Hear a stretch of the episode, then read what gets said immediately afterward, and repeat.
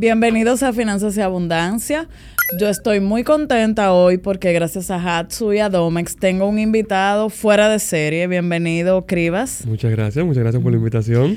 Señores, lo conocí gracias al Fuck Up Night. Somos colega de fracasos, por así decirlo, ¿verdad? Qué presentación, pero sí. Sí, ¿verdad?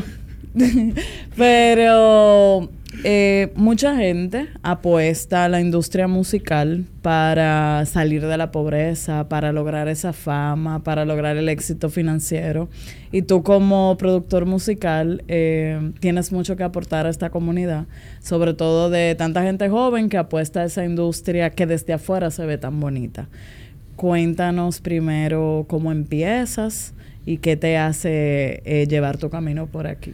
Mira, si tú supieras que en prácticamente todo lo que yo he hecho en la vida no se me ha ocurrido a mí. Ah, Que de hecho, eso, eso fue una discusión una vez que tuve con mi esposa, porque eh, a mí me, varias personas me dicen como que, hey, que tú eres un visionario y todo eso. Y yo, pero es que nunca se me ocurrió a mí. Ok. Yo lo que sí he estado pendiente de oportunidades. Y con la música no fue una excepción. Eh, Ok. Realmente yo, ¿tú te acuerdas en, en el Fuck Up Night que yo dije que yo me dedicaba a la pintura, era nada que ver con la música? Y un día yo vi un muchacho antes de mí que estaba escribiendo una canción y fue como que, ah, me hacerlo también. ¿Ya qué edad? Eso fue como 11, 12 años. Ok. Más o menos. Me resultó fácil. eh, yo tengo también como que cierto grado obsesivo compulsivo. Eh, me obsesioné con que no, yo quiero hacer mis canciones, comencé a grabarme, comencé a... Entonces después, ¿cómo yo hago mi música para poder grabarme? ¿Cómo Ok. aprender a grabar? Y fui haciendo todo el recorrido de todos los cargos que tiene que tener una persona hasta sacar una canción. Ok. Porque yo quería sacar mi canción y, no, y n- ni siquiera sabía cómo depender de otra persona, quién tenía que pagar, no tuve que aprender todo yo. Y al final del día, como hice todos los procesos, me quedé con el que más me gustó, que era que es justamente uno de los últimos procesos, que es la, la mezcla de, de toda la canción. Y en el camino me di cuenta que me gusta enseñar. Ok. Entonces me incliné muchísimo más al área de enseñar y hoy en día lo que más me dedico es a enseñar producción musical y cómo vivir de la música, justamente. Ok. ¿Y en qué momento salió esa primera canción? Ya. Eh, bueno, a sinceridad no recuerdo la fecha exacta, pero tuvo que ser en algunos, a los 12, 13 años, o sea, que dígase como en el 2003, por, ah, por ahí, 2000 2002, 2003, por ahí. Ok. Y entonces, ¿cuándo, qué estudiaste? Mira, Eh, yo soy, me dedico a la música, papá ingeniero civil, Ok. mamá ingeniero químico. Tú supiste, la música no es Claro, carrera. que eso, que- ¿qué es lo que va a estudiar? Exacto, no, yo fui, eh, tuve que elegir una carrera universitaria para ser orgulloso de mi papá, así que elegí publicidad. Ah, ok. Arte, Como quiera sigue arte. siendo tirado por el arte. Sí. Pero sí, hice una carrera universitaria aquí en publicidad porque hay que estudiar algo. Pero, o sea, nunca la ejerció. O sea, Y te- fue- Pero te ayudó. Me ayuda un poco, sí, porque en, en- de hecho en la universidad aprendí diseño y yo mismo creé mi página web, así que me ayudó a encaminar la academia, la parte eh, de diseño, pero o sea, la carrera no- nunca la ejercí. De hecho, yo ni siquiera fui a mi graduación. Yo me, me fui a estudiar a Argentina sonido. Y yo, o sea, yo entregué el monográfico, fue ya con el vuelo en la mano, me voy. Y yo volví en vacaciones, mami, mira el título, me voy de nuevo. volví. cumpliste, Sí, cumpliste, tal por cual. así decirlo. En esos momentos, ¿cuál fue el desafío más importante que encontraste en ese camino empezando? Eh, desde el punto de vista de la, de la producción. Desde el punto de Eh, vista de, de, de eso mismo, de tu carrera, de, de empezar, ¿qué fue lo más difícil? Eh, yo tuve la, no sé si la suerte, la dicha, como quieran llamarle, de que todos esos problemas se me dieron bien joven. Entonces, como carrera como tal, yo en ningún momento lo vi así. Yo todavía vivía con mi papá y mi mamá a los 13, 14, 15 años. Cuando yo comencé a, a formalizar la, la cosa, todavía vivía con ellos. Entonces Y- no, no y- tenía presión financiera. Exacto. Entonces, cuando ya me comenzaron a decir en mi casa, como que, wait, tú tienes que buscarte un trabajo ya, pero. Porque para mi papá y mi mamá, como que yo lo que estoy en la computadora. Ajá, ajá. Perdiendo Y, tiempo ahí. y entonces yo realmente el dinero que me ganaba, yo me lo gastaba comiendo más en el colegio o me compraba juegos para el PlayStation, cosas así, como que ellos nunca vieron ese, ese dinero que yo movía. De hecho, yo ni siquiera yo lo veía ese dinero, como que nunca, como era dinero que entraba así como que menudo, nunca veía la cantidad real. Y cuando ya me comenzaron a presionar, como que búsquete un trabajo, la cosa, pues fue como que no, pues ya yo tengo un trabajo, Ya, ya, yo ya yo gano dinero. Exacto. Y no fue hasta que yo comencé a anotar todo que yo dije, oh, wow, yo, yo me estoy ganando este dinero. O sea, yo mismo no sabía qué dinero me estaba ganando. Ok. Y ya ahí fue entonces como ya, ok, ya yo me puedo mudar entonces. Ya yo me, me fui con mi actual esposa y, y ya seguí ¿Y cuándo, cuándo supiste que te podías mudar? Porque es una, pregunta que los jóvenes me Yo me mucho. mudé... O sea, como que podías vivir de eso. Ya yo sabía más o menos que yo podía vivir porque yo también veía a los amigos míos que sí estaban trabajando y como que, ah, bueno, Ok, estamos más o menos igual. No sabía el monto exacto, entonces no te voy a ser sincero. Pero en el momento que como que yo anoté todo, eso fue a los 26 años. Ok. Y ahí fue como que, no, no, o sea, ya, prácticamente yo no sé qué yo estoy esperando, ya me mudé de- prácticamente de una vez. Cuando yo, yo comencé a anotar y duré tres meses anotando. Y al tercer mes fue que no, ya vamos con una casa y me, me mudé como dos meses después que encontré la casa ya. Buenísimo. Eh, ¿Cuál fue el primer trabajo que te pagaron así ya grande? Que, que tú La dijiste, ok, ya, eh, ya de esto, esto va para largo. La primera vez fue eh, un amigo mío. O sea, yo, eh, yo hacía, como te dije, hacía todo el proceso. Yo hice una instrumental para una canción mía. Y en eso se la estoy enseñando a un amigo mío. Él me dice, loco, me gusta, vamos a hacerla juntos. Yo, no, no, no. Esto es para mi canción. No, loco, vende, vela, vamos a hacerla juntos. No, no, tss, es para mi canción. Y ahí él me dijo, ok, te la compro entonces. Tss, hay algo. Ok, ok. Yo, eso yo tenía 15 años, cuando eso fue en el 2005. Ujú. Y él me ofreció 500 pesos por, por 500 eso. pesos, ok. Yo, pues claro que Tú sí. dijiste, toma, claro. Claro que sí. 500 pesos a la empanada que me comí con eso. Ok. Eh, fueron sí, 500 pesos y al otro día ya yo estaba buscando toda la carpeta de, de instrumentales que yo no había hecho y fue como que, lo que te dije, a mí no se me ocurrió vender instrumentales. Él me dio la idea de que, ok, esto, yo puedo vender esto. Yo comencé a todo, el, a todo el que yo conocía que cantaba, mira, tengo esto, tengo esto, tengo esto, tengo esto. Y me comencé a llenar de clientes, hacía 500 pesos porque era económico y para mí eso era muchísimo dinero, yo nunca había generado dinero con eso.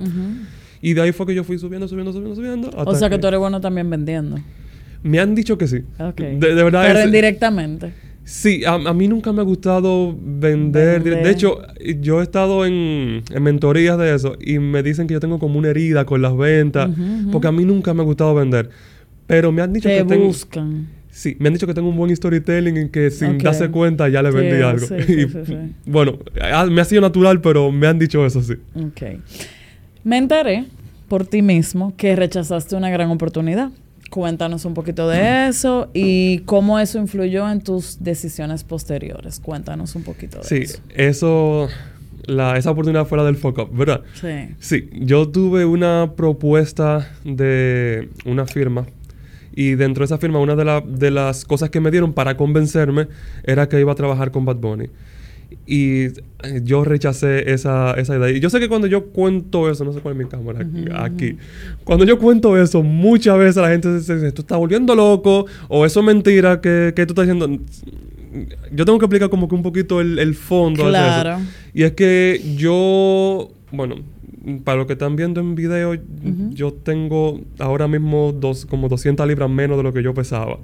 Y ustedes se pueden imaginar una persona 400 libras que puede tener ciertos complejos. Yo tenía muchos complejos y aparte de eso, yo, yo siempre fui muy tímido, muy tímido, muy tímido. Entonces yo no quería nada que representara exposición pública. Ok. Y básicamente toda mi carrera, que aunque no se vea carrera profesional, Ujú. fue yo huyéndole a, a la A la exposición, exposición. pública. Cuando yo comencé a cantar, la primera vez que yo canté en vivo fue como que no, me quedo produciendo. Cuando comencé a producir, que tenía entonces gente yendo a mi casa para grabar, no, no, no. Entonces yo lo, lo- lo trabajo por internet, se lo mando por su casa. Y al final me quedé en YouTube. En YouTube me comencé a dar a conocer y eh, mi canal comenzó a crecer. Actualmente tengo como 200, 240 mil, algo así, seguidores. Y por ahí me, me llegaron entonces más propuestas más grandes y una de ellas fue esa de... de- no fue directamente de Bad Bunny, pero trabajan cerca. Ok. Y eso o sea, fue un choque como que, güey. Y hoy en día yo, yo no sé si, eh, si debería arrepentirme, si debería... Pero sí, en ese momento como que me chocó y, y mi reacción fue como que no, no, no, di- dile que no, dile que no, no haga eso. Y sí, hay varias propuestas que he rechazado justamente por eso. Y mi reacción al respecto, o sea, después que yo como que hice esa conciencia, fue que no, ya yo no voy a decir que no. Y por eso tú me ves hoy aquí, que estoy en entrevistas que me llamen, sí, dale, ven, voy ahí. ujú. Eh, lugares que me llamen como el Fuck Up Night, no, dale, ven, yo voy ahí al Fuck Up, voy a dar la cara, voy a salir en público, voy a conocer a quien tenga que conocer. porque sí yo considero que yo mismo Te he cerrado muchas puerta. puertas. Sí. No solamente esa, esa es como la más grande que yo podría Claro. decir que no sé qué se hubiera dado, pero sé que fue algo que yo cerré, justamente por ese miedo de, de exponerme. Y qué hice? entonces también eh, dijiste que te ibas a cuidar en ese mismo momento. Como, O sea, ¿cómo, ¿cómo cambiaste lo de tu peso? ¿Qué hiciste? Eh, Ah, ¿Fue no. ahí mismo también? no, eso fue una historia diferente. A mí me dijeron, te quedan seis meses de vida. Oh. Sí, yo estaba, tenía hígado, sí, ya era así, era a punto de ya ponerme en lista de espera para trasplante y me dijeron, eh, si tú no conoces Europa, dale ahora porque te ponemos en una lista y es que te madre. muera primero o que te, que te den la donación, lo que pase Sí, primero. porque el trasplante de hígado es lo más difícil. Sí, entonces ya me dijeron, no, no, eh, opérate, es lo que, lo que sale para ti. Y de hecho yo tuve que rebajar para la operación. Eh, porque tenía el, hí- el hígado demasiado graso. Y bueno, a partir de ahí fue ya me hice una bariátrica. Sí rebajé, eso fue en el 2018. Ujú. Y sí te podría decir que la bariátrica también me trabajó esa parte de la mente, como que no fue literal por eso, pero sí yo creo que sí tuvo gran parte de mi percepción hacia, hacia mí mismo. Ok. Y a partir de ahí fue ya como que... o yo, sea, que te ayudó. Sí, que te sí, ayudó la- aparte que me mantuvo vivo, Ajá, ajá. eh, sí también me ayudó a, a como que sí enseñar, enseñarme más yo, de, de tirarme ujú, más para el frente, de que cuando ya la gente está hablando por ahí, no, mira, se están riendo de mí, ya no es como, ah, me están viendo. a ti, exacto. Cuando es mentira todo, pero por lo menos tú te vives la película y, eso te sube y te hace hacer más cosas y atreverte a más cosas. Así que yo diría que sí. Yo creo que eh, eres muy valiente contando eso y, mm, y a mucha gente que se la pasa detrás, ya sea eh, en todo lo que tiene que ver con digital, con, con ahora hay muchos eh, eh, técnicos de software, eh, o sea, profesional, ingeniero. Y en general todos somos la generación que está más sedentaria. Entonces, quizás un precio que se va a pagar. Entonces también me imagino que trabajando sin hora, comiendo lo que sea, Sí. sin la presión tampoco de salir. Porque, por ejemplo, hace 10 años, alguien que tenía un trabajo de 8 a 5 tenía que obligado cambiarse, pararse, moverse, salir. Pero tú me imagino que tú puedes trabajar hasta la no sé cuánta de la madrugada. Y que te da hambre medianoche y lo más fácil es algo rápido. Sí, y de hecho está la cultura, y más de la gente que trabaja en redes sociales, que trabaja en internet, es esta cultura del hustle, de, de Sí, del trabaja, joseo y no importa, muerto. y no importa. Sí. Y en la misma publicidad también hay muchos memes. Eh, yo tengo muchos amigos, eh, clientes queridos de esa área, eh, que se relajan mucho de que el premio es una pizza. O sea, Sí. vamos a quedar, hoy nos quedamos y el premio es una pizza. O sea, como que tu premio también tiene una factura a la larga. Sí. Y, en, la, en la producción también, eh, porque fíjate que la producción, el creativo es muy... Sin límite. y no, y persiguiendo musa, como que no, entonces vamos a bebernos tal botella, tal cosa, y cómprate tres cajas de pizza y comemos ya hasta que llegue la, la inspiración. Si llegó a las 4 de la mañana, tú te a las 4 de la mañana estás comiendo, bebiendo, hasta, hasta que te salgan las cosas. Entonces, sí, muchas veces la- la- las cosas que se inclinan por la creatividad suelen tener esta informalidad que te lleva a no De tener cuidarte. tu rutina, que te mantiene cuidándote. Pero si algo yo tuve esa literalmente al punto de morirme. Es algo que yo tuve que aprender a, a dejarlo. Y hoy en día sí ya llevo una vida que, o sea, como te dije, yo tengo la tendencia a un poquito a obsesionarme con la cosa. Ya mi esposa me ha dicho, suéltame en banda, me quiero comer este bicochito. Ok. que no te lo comas tú, déjamelo a mí. Pero sí, o sea, ya llega un punto ya que lo Y, más o sea, ¿y cómo te has mantenido? Porque ya han pasado muchos años. Hay mucha Justo. gente que se hace una bariátrica y al año Sí. vuelve para atrás. Justamente por eso. Por de eso. hecho, antes de hacerme la operación, el, el cirujano que me operó me, me- me envió donde una psiquiatra. eh, porque como que parte de los chequeos, Claro. ella me dijo, "No, tú vas a ser uno de los mejores pacientes para esto porque Ok. tú te obsesionas con eso y lo vas a hacer bien. Y- y tal cual, tal cual. De hecho, el, el primer año a mí casi hubo que internarme un par de veces porque yo me lo cogí tan a, a pecho, pecho, que no comía lo que tenía que comer. que comía menos de lo que tenía que comer. Por el miedo a que, ay, que no, si como demasiado, el Ok, estómago le se ancha. No, no, no. Y me he mantenido por esto también, porque también he aprendido muchísimo, muchísimo sobre eh, nutrición. O sea, no, no es que soy nutricionista, pero he aprendido bastante para yo poder mantenerme yendo al gimnasio. Para no volver para atrás, porque no es lo mismo tú rebajar porque tú quieras, que te digan te quedan seis meses. Claro, claro, que ya no hay, ya no hay opción. Sí, sí, sí. Ojalá que la gente no tenga que esperar, ¿verdad? Que no tengamos que esperar, como que está contra la, la, la lona. Eh, cuéntanos un consejo valioso para cualquier persona que quiera incursionar en el área de la música, tú ya como mentor. Eh, hay dos o tres cosas que yo casi siempre la, tengo que repetir. Y primero es que a mí me encantaría sacarle la idea a la gente de que vivir de la música, de la producción, de cualquier ámbito creativo o artístico, pero vamos enfocando en la música, como que sacarle la, idea de la gente de que solamente hay blanco y negro. Dígase, o solamente tú estás en el top número uno, que te gana todos los premios, o muerto de hambre. Porque es una idea muy generalizada y hay un gris bastante grande. Es cierto que puede ser que si tú te dedicas a la música, quizás no llegas a ser millonario, como... Pero también un ingeniero no siempre es millonario. Como tú puedes llevar una vida bien, muy bien, sin necesidad de estar en el top. Eh, otra cosa, que bueno, eso es que como que normalizar esa idea de que se puede trabajar perfectamente bien. Que, hay, que hay etapas. Que hay como no solamente etapas, sino que tú también te puedes quedar perfectamente trabajando con artistas que nunca se han pegado. Y que está bien también, que, que no tiene que ser... Si tú quieres perseguir la fama y todo eso, pues perfecto. Pero que no lo vea como el único camino, sino como uno de ellos. Eh, y lo eh, otro también que yo siempre estoy enfocado en eso, justamente la finanza. Porque a los músicos, igual que los peloteros, igual que muchas cosas creativas, son malísimos con el dinero. Y eso hace que la carrera no sea tan larga, de hecho. Y de hecho, a mí me comenzó a ir mejor en la música, incluso creativamente, cuando comencé a manejar mejor el dinero. ¿Por qué? Porque pude comenzar a elegir los clientes que yo quería trabajar. Antes yo recibía el cliente que... ¿Cuál era el que te caía? El que me caía porque no, hay que, tengo que pagar esta factura. Cuando yo comencé a manejar mi dinero, que yo comencé a hacer eh, todo lo, lo, cosas básicas. Tengo tres meses aquí ahorrado, tengo tal cosa.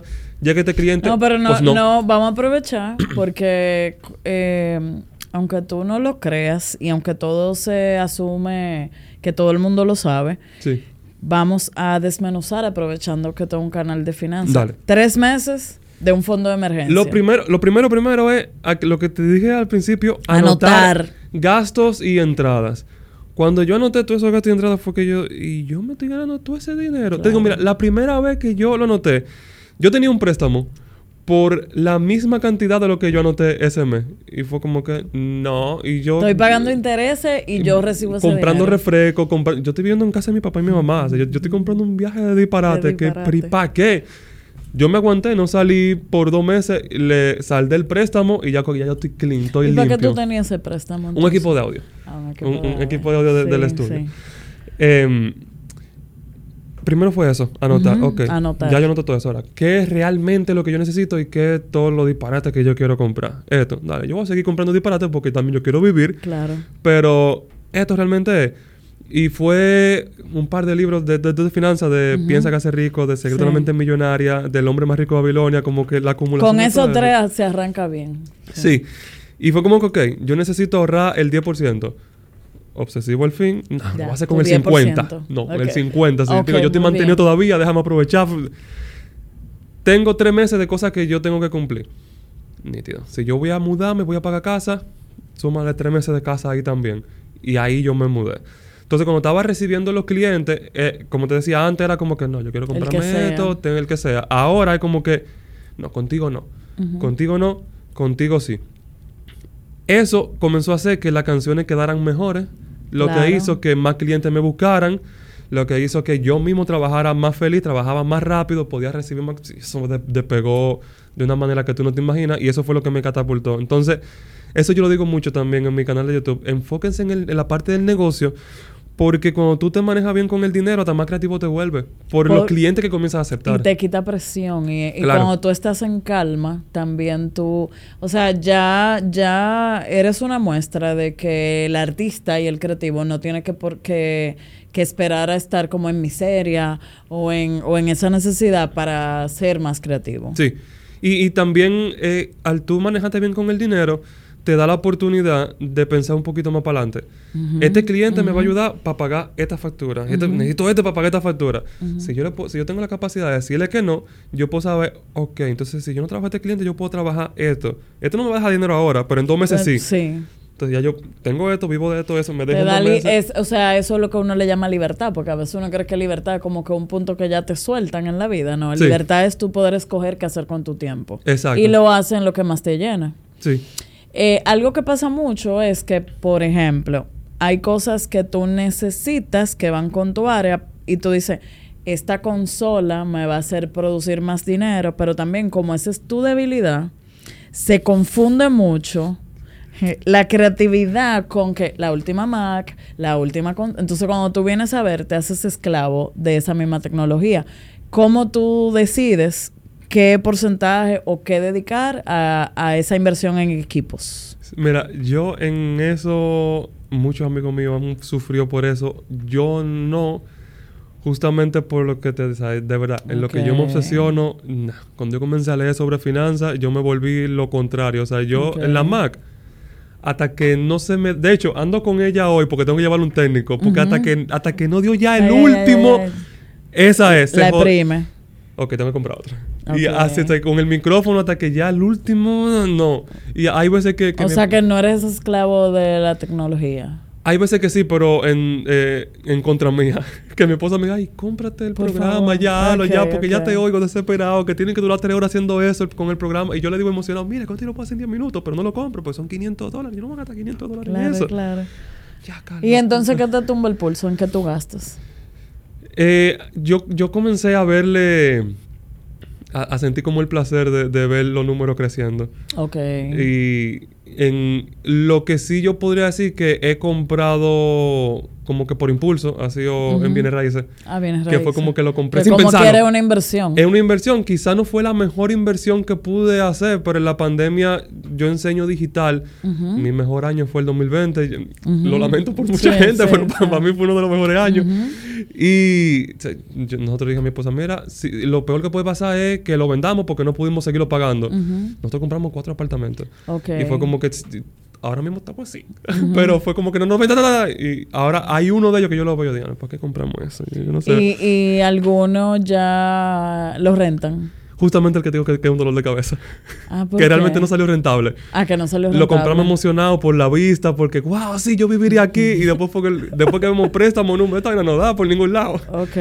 Pero fue como que, bueno, lo peor que puede pasar es venderlo, le sacamos la plusvalía y, y- Que como quiera están ganando. Sí, y- Sí. igual no es un dinero que estamos necesitando para vivir, pero bueno, sí, lo pude haber pensado mejor. Entonces ahí es donde, donde yo falso, porque a mí se me metió en la cabeza de yo voy a llegar al punto de retiro lo más rápido que yo pueda en mi vida. Ok. ¿Y cuál, cuál sería ese punto que estás persiguiendo de retiro?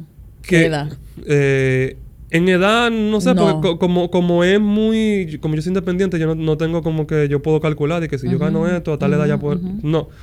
Pero lo que yo planeo es que ya no tienen que trabajar por el dinero. O sea, yo no creo que deje de trabajar nunca porque me gusta muchísimo lo que hago.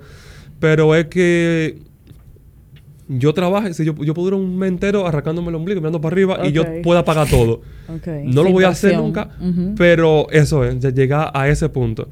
Todavía eh, no llego, claro, pero eso es lo que yo estoy apuntando, con pagar todo lo que tengo, salir toda la deuda para que yo sé que si literal este mes no quiero hacer nada, yo como quiera vivo. Lo puedo hacer.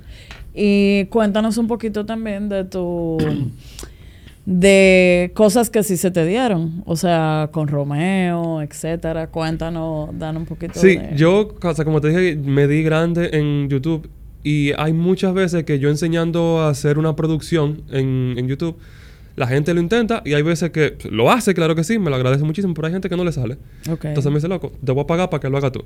Y así mismo fue que yo fui creyendo- creciendo mi base de clientes y como también yo tengo cierto respeto por, por la, la plataforma que he creado, el boca a boca se fue y yo comencé a hacer producciones estilo diferentes artistas. Ok. Y de entre eso, también estaba trabajando con mi socio JH Beats, que también sube instrumentales a, a YouTube.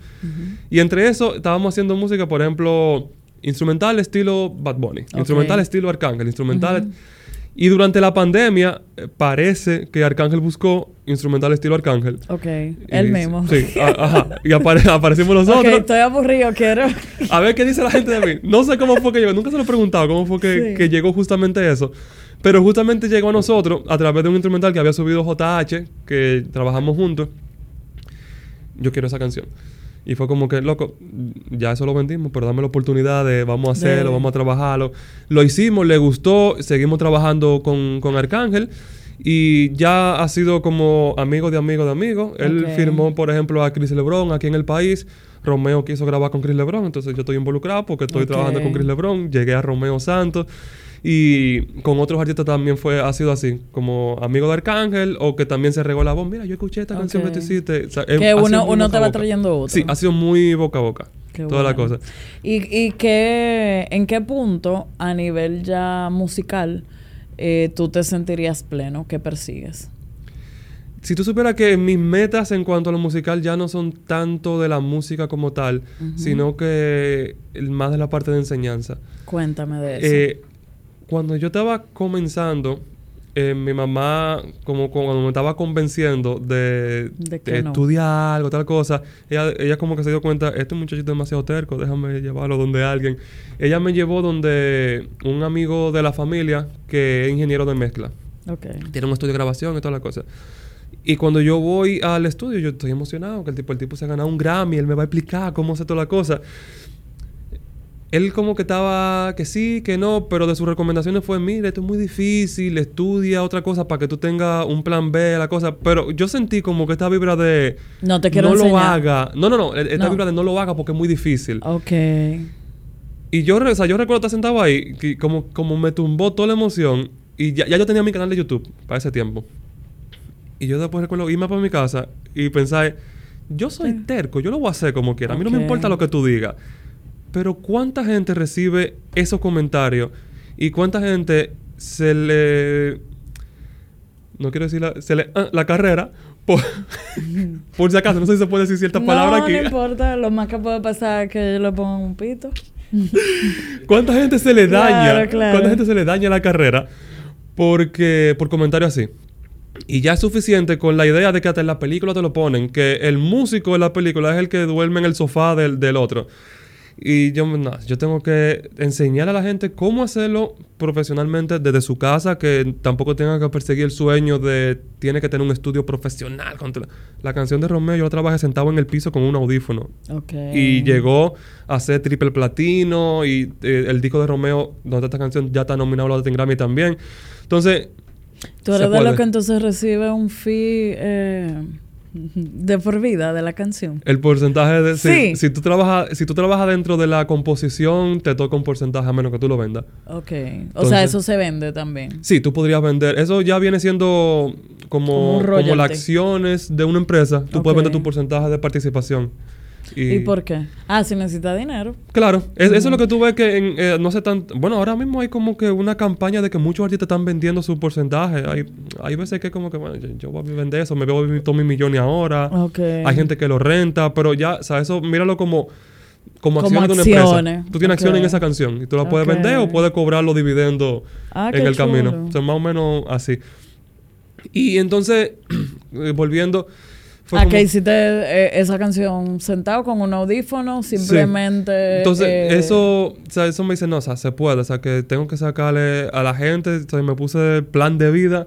Yo tengo que ayudar a la gente a, que lo haga. A, que lo que pasa que lo haga. Eh, Cribas, también que en toda esa industria hay un tema de ego muy grande. Sí. que quizá tú no lo tienes porque desde el principio tú no quisiste esa fama, esa, ¿entiendes? Entonces, normalmente lo que sucede, yo te cierro el paso porque yo creo que si a ti te va mejor, a mí me va a ir mal. Y no todo el mundo hace lo que tú haces, que es enseñar a los demás a que brillen también. Sí, de hecho. O sea, yo creo que yo nunca había visto a alguien. Eh, generalmente haciendo lo que tú haces, hay mucha gente que genera mucho dinero, siempre tienen mucho trabajo, pero eso es como un secreto de Estado. Como yo no quiero que tú aprendas lo que yo sé. Sí. Eh, eh, de hecho, me lo han dicho varias veces, como tú no puedes estar enseñando eso porque después lo van a hacer y ahora... Y cuando yo entendí un concepto de... que de, hecho fue de negocios, de los negocios que son los negocios suma cero y, los negocios que... no me acuerdo cuál es el otro, porque se me quedó el de suma cero. el de suma cero es básicamente que si tiene el cliente tú, no lo tengo yo. La música no es así. Porque tú puedes, tú puedes escuchar una canción mía, pero también una de él, una del otro. Entonces, ¿por qué yo le cierro puerta a él si podemos escuchar la, música a los dos? Y viéndolo de, de, otra forma, yo lo que vi es, yo puedo quedarme con más del pastel, pero el pastel es más chiquito. Si yo enseño a más gente, el pastel es más grande, aunque mi porción sea más chiquita, pero el pastel es más grande. Termino como pastel al final del día. Claro. Y entonces, para mí siempre ha sido así. Y total, yo tampoco he perseguido ser que millonario con eso, sino viví bien el hecho de hacerlo así me ha llevado a que me vaya mejor de lo que yo mismo me esperaba. Y es como que lo que enseñarle también a la gente. ¿Y desde dónde, desde dónde eh, son tus estudiantes? Latinoamérica en general, de, entre los cuatro países que más me visitan están México, Colombia, Chile, Argentina y República Dominicana. República Dominicana, España, República Dominicana. República Dominicana no me visitan mucho, lamentablemente. A muchos dominicanos urbanos no les gusta educarse mucho. Y bueno. Ah, ya estamos entendiendo todo, entonces. no, eh, eh, eso. Se entiende entonces. eso pasa mucho que son más de. de contratarlo y pagarlo. No, no, que, que, que, son más de yo soy el que sé y yo lo voy a hacer la cosa. Como que bueno. Y, una pregunta, hay un tema también de, tú lo pones como todo muy, muy suave. O sea, hay, es como una especie de academia que se va pasando cursos.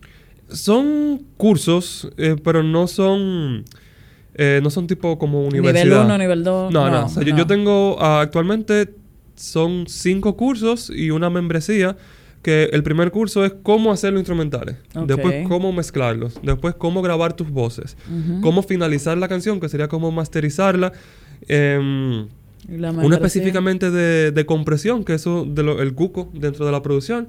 Y la membresía ya es más... Para eh, ponerse al día, para tener comunidad. Mensualmente, exacto. Mensualmente con una comunidad, ven, yo voy, tú me vas a ver trabajando a mí y toda la cosa. Entonces, la idea es como que has recorrido con los cursos y luego que tú tengas la base, ya ven al día a día conmigo. Ok. Entonces, en YouTube, básicamente yo enseño técnicas específicas y es como que si tú quieres algo más profundo, ven a la academia para que aprenda toda la base y ya pueda hacerlo profesionalmente desde tu casa. Ok. Y cuéntanos algún testimonio de una historia de alguien que tú hayas ayudado que, que te haga sentir orgulloso. Sí, hay un par de productores que hoy en día están trabajando ya con los artistas top de, del reggaetón. A mí no me gusta decir los nombres de los productores porque al final del día como que tiene que salirle de ellos. Ok. Pero sí, trabajando con top, top, top de la industria eh, eso está súper guau, pero lo que más me llenan son lo que me dicen, loco, pude renunciar al trabajo, tal cosa. de hecho, el que trabaja conmigo, eh, JH, que, somos los que trabajamos juntos, él tomó el curso conmigo y una vez estábamos hablando y yo me acuerdo que yo me senté con él, loco, ¿cuánto tú, tú ganas mensual? Me dijo, son tantos. ¿Cuánto tú cobras por hacer tu música? Tanto. O sea que si tú haces tres canciones al mes, tú tienes tu sueldo. Y él se quedó mirándome. Oh, sí. Pero yo no hago más de tres, es porque estoy trabajando. Al otro día él me dijo, loco, renuncié. Yo, espérate. Espérate. Él tenía una niña de seis meses. pero renunció y ese mismo mes, eh, con el tiempo disponible, comenzó a hablar a todo el mundo y logró hacer un álbum como de 12 canciones. Se, mm, no, también cuando uno tiene una niña de seis meses, se pone lo que es, se pone, se pone productivo. Pero lo que eso también me, me enseñó es que hay veces que tú tienes la herramienta, pero si alguien no te dice, es aquí que tienes que mirar, tú no te das cuenta. Hay, hay un, una comediante una vez que, me, encantó su... Eh, ella dice como un chiste, pero es como que, wow, mira, eso es verdad.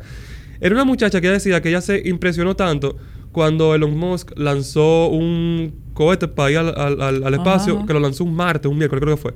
Y decía... ¿Por qué? Pero un martes. Y yo pensaba que nada más era los sábados que se podía ir a la luna. Porque todos los lanzamientos ya lo había visto los sábados. Y el chiste de ella era decir como que...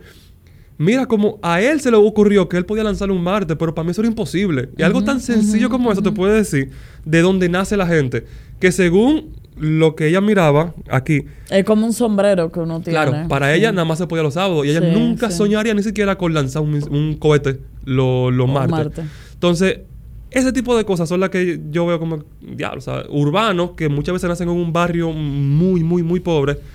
Hay muchas veces que no es porque ellos quieran que no hacen la cosa, es que hay veces que literal, o sea, no saben que, que si tú aprendes tú lo puedes hacer mejor. O sea, no tienen de otra porque esto es lo que saben solamente.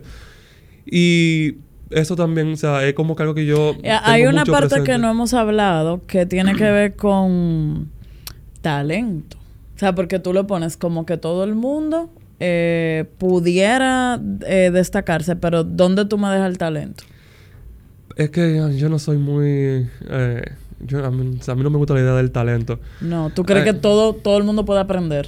Yo creo que sí, sí. Si tú oyes mi primera canción, tú me darías la razón. Porque son horribles.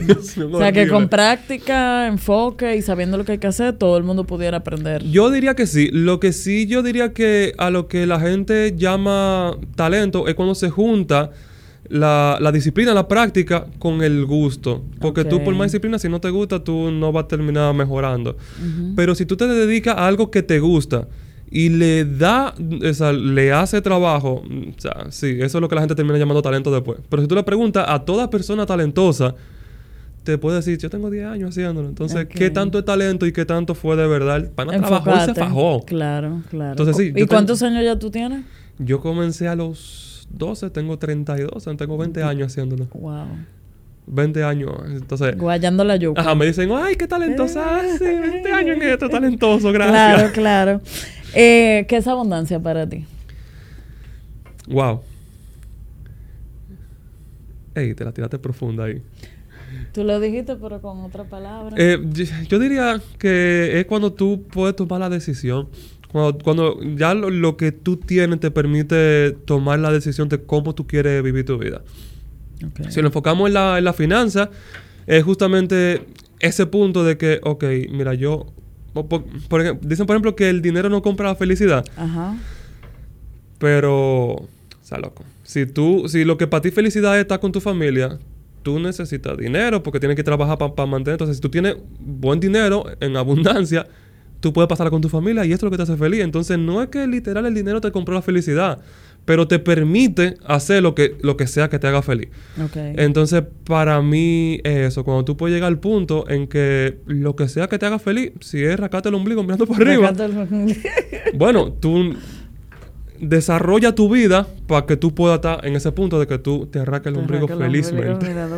Yo creo que, que no lo podemos dañar con más nada después de ahí. Entiendo que justamente eso, eh, buscar eh, ese propósito de vida, cómo tú aportas a los demás. Y algo que no dijimos es que cuando tú realmente siembras y piensas no solamente en tu bienestar personal, sino en el de los demás, que es lo que haces tú, eh, enseñar y, y, dar formas de vida de que otros también brillen, eh, creo que la abundancia es una consecuencia y, y, y, creo que no te van a seguir faltando oportunidades. Ay, muchas gracias por los buenos deseos. Sí, sí, sí.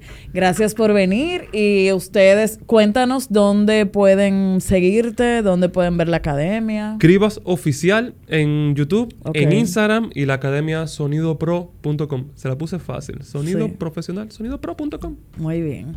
Pues muchísimas gracias y compartan este episodio, suscríbanse y los espero eh, cada semana aquí en el podcast.